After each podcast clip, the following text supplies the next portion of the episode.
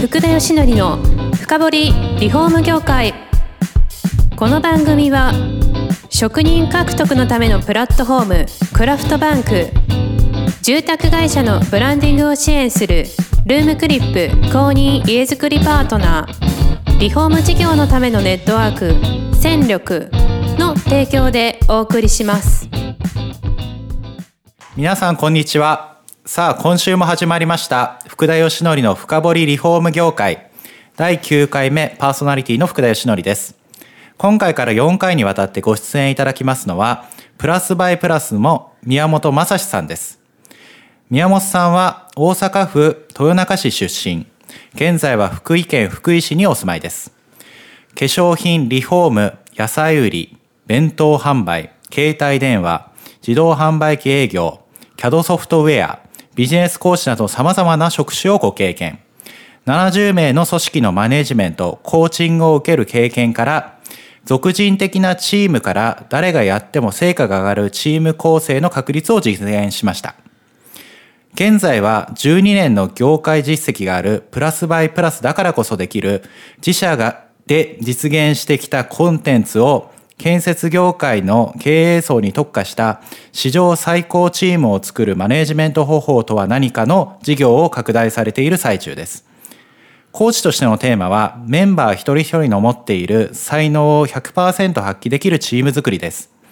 そんな宮本様から4回にわたって住宅業界の皆様の気づきになるような情報やノウハウを引き出していきたいと思ってますのでよろしくお願いいたします。じゃあ宮本さんよろしくお願いします。はい、よろしくお願いします。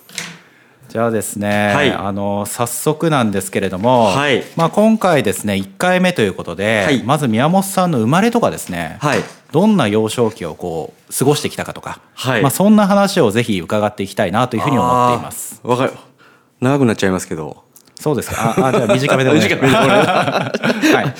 あのですね、えっと、もうとにかくち父親がめちゃくちゃ厳しかったんですよね。そうなんですか。はい、あのーちょっと、まあまあ、年がいってる父親でして、あのー戦争を経験してるようあーなええでして、はいあのーまあ、鉄拳制裁っていうんですかね。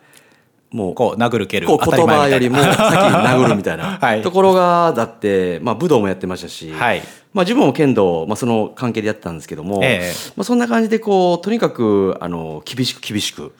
あのやってたんですね。はいで、まあ、勉強も、まあ、スポーツもそうですけどもうとにかく勉強をとにかく厳しくはいあの言われてましてでそこからもういろんな父親が、まあ、3つぐらいのことをもういつも言ってたんですけど、はいまず常にいつもあのトップを狙いみたいな、はいあまあ、そこで多分目標設定であるとか、まあ、そういうふうなことがこう教え込まれたんじゃないかなと思うんですけどなるほどこう2位とか3位だったらこう殴られるみたいな感じなんですかああそうですあの98点やった らまず殴られてましたねなかなか厳しいですね。九死に100点取らなダメなんですねうーん、はいなるほど。はいでなんなんでミスするんだみたいなはい。っていうところがあって、はいあとはもうこれからの時代はとにかく頭使えとはい。はい、もう体使うんじゃなくて、はいもう頭使えということを常にこう言われた経験がありますね。え、ちなみに実家はどんな、あの、仕事をされて。近々あの紙を作ったりとか、はいあのいう工場とか、ああと不動産はい。関係で、まあ言ったら経営者ですね。あ、そうだったんですね。はい、でした。はい。なるほど。そういう厳しい時代を、こう、お子さん時代からずっと過ごされてきて。はい。こう、いろんな経験を積まれ。まあそう実際に経験すはい経験せんでもいいようなことを経験しました。はい。はい。それで学生時代をこう過ごされてきて、はいあのーその後多分こう社会にこう出ていくと思うんですけどもそうですね。はい、最初どんな仕事に就かれたんですかえっと最初ですねあのまあ結構まあ大学行くことが、はいまあ、あの指名指名付けられたようなこう環境だったんですけどまあ、そういうこう厳格なやり方が嫌いで、はいまあ、やったら飛び出したんですよね家、あええはい、飛び出してもう高校出て飛び出して、はいでまあ言ったら、まあ、お金を自分で稼いであもう全然じゃあ親には連絡せずにあもうみたい連な感じ絡せずにですね、はいもうあのなんていうんですかね、まあ、もうなくなっちゃったんですけど、はいまあもうもう縁を切ろう切ろうと思って。あえそこからじゃあずっと連絡をしなかったんです連か絡はねしばらく経ってからしましたねあそうなんであすしかましたけどもう、はい自分で生きていくって決決めたので、まあ、当然後継ぎの話とかはいもあったんですけども、はいまあ、それにちょっとあまり魅力を感じなかったので、はいあのもうとにかく、まあ、自分でもうまず社会に出たいはい早くっていうことであのまあいろいろバイトをして、はいまあ、その当時ちょっと、まあ、旅行とかが結はい構ブームになり始めてるえー時期でもあったので、はいまあ、あの旅行専門学校みたいな、はいやツアーコンダクターですね、はいになって、まあ、世界をこう飛び回るようなはい感じの仕事がしたいってことであの学校にまず行きました。あそうなんですかはいえじゃあそれで学校行かれて旅行系の仕事に疲れたってことなんでいすかやそこでねあの まだ違うんですかつなかったんですよでそこであのアメリカに行ってもうカルチャーショックではいあのなんてこんな陽気に働いてるんだっうーんて思って、ではい日本ってなんか下向いて働いてるようなイメージが、そうかもしれない ですねはいであってなんかこう楽しそうに働いてないんですよねみんな、ええはい、で、まあ、月曜日なんか朝迎えるのが、まあ、サザエさん現象というかサザエさんの音楽聴いたらなんかこう気分落ちてくるみたいな、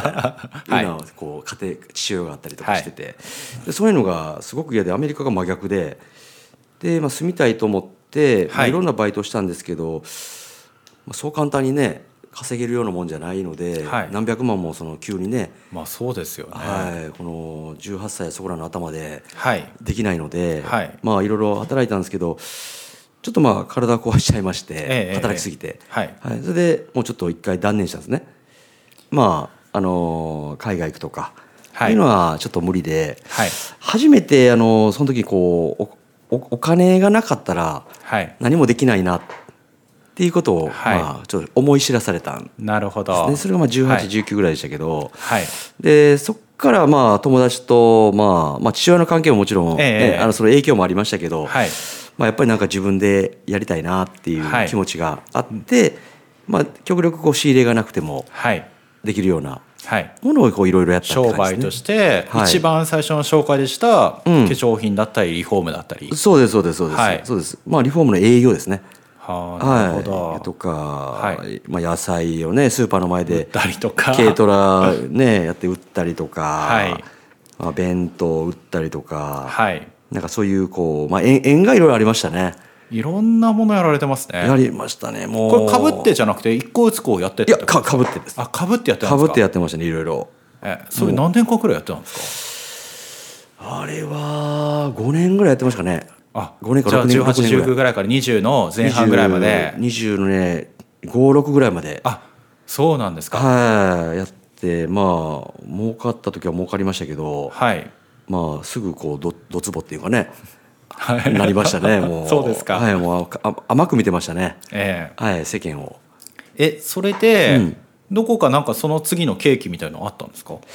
それであの、まあ、言ったらし最後まあ借金になったんですよあ借金を背負って、はいはいまあ、1000万円以上借金を背負っちゃって、ええはいで、まあ、まあ借りるとこは全部借りてはいで、まあ、三月35万ぐらいでしたかね、ええし支払いがはいあって、まあ、普通でちょっと生活はいやそら厳しい ですでよきないので,、はいでそこで初めてこうサラリーマンっていう仕事をあでもそこでやったんですかそこでやったんですねサラリーマンのよりインセンティブをもらって、はいはい、はいまあ、月できたら80万とかはい100万とかはいがもらえるような仕事えそれって何をやったんですかあそれ自動販売機ですねあ自動なるほ販ど売機の営業で僕設置場所をこう探すやつですよねそうです設置して、ジュースが売れたら売れるだけはい入ってくるんですよなるほどインセンティブが。っはいていう営業を初めてはいやったんですねはいそれでまあ大体80万以上大体なるほどはいそれでこう返していったわけですね借金を返しましたねもいうや大変でしたねもうなんかあの千千円札が1日はい入ってきたら1日以内みたいな、はいはい、っていう生活が何ヶ 月かあのありましたねいやでも、はい全然まだコーチングとつながらないんですけど、はいまだだいぶ先ですかコーチンいグはやいやあのもうあの大丈夫ですよもう もうもうすぐ来ますもうすぐ来ますあもうすかぐもうすぐ来ますコーチング来るまではじゃあ次自動販売機やられて、うんその次はどんなそ感いじでやすかそれをずっと30まあい要はい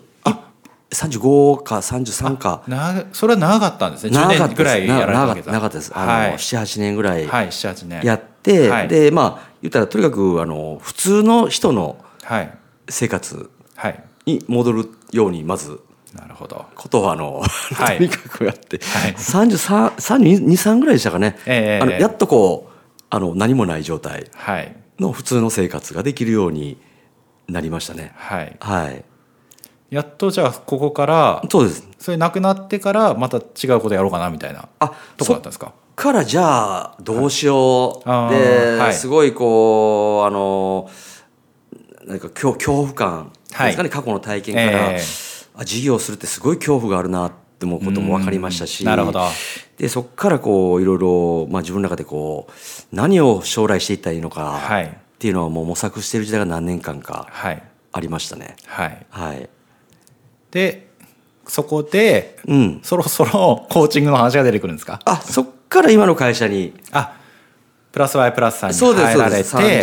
35やったと思うんですけどね、はいにあの入社して、まあ、コーチングではないんですけどねこの会社は、はいはい、あの今新しい事業としてやってますけどもはいもともとは設備関係の、えー図面を書くソコンピューターソフト CAD っていうんですけど、はい CAD ソフトであったりとか、はいあと見積もりをするソフトであったりとか、そういうのをこう、まあ、自社で作ってはい販売サポートするという。なんか水道系だとシェアが相当高いんですよねあ水道電気に関してはそうですねナンバーワンナンバーワンのシェアをあの取らせておかげさまで、そうですよね、はい、取らせていただいてますね。はいっ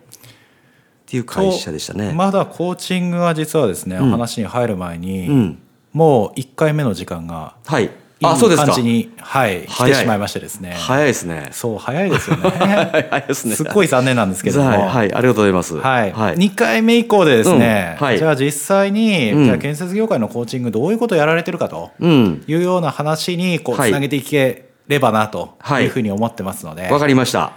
あの次回もそれでミニオンさんぜひよろしくお願いできればと思いますので、はいはい、よろしくお願いします。どうもありがとうございはまい、した、どうもありがとうございました。この番組は住宅業界に特化したコンサルティング会社ランリグが長年業界の今を追いかけてきた福田義則をパーソナリティに迎え確かな実績を持つスペシャリストを毎回お招きしてお送りしていきます。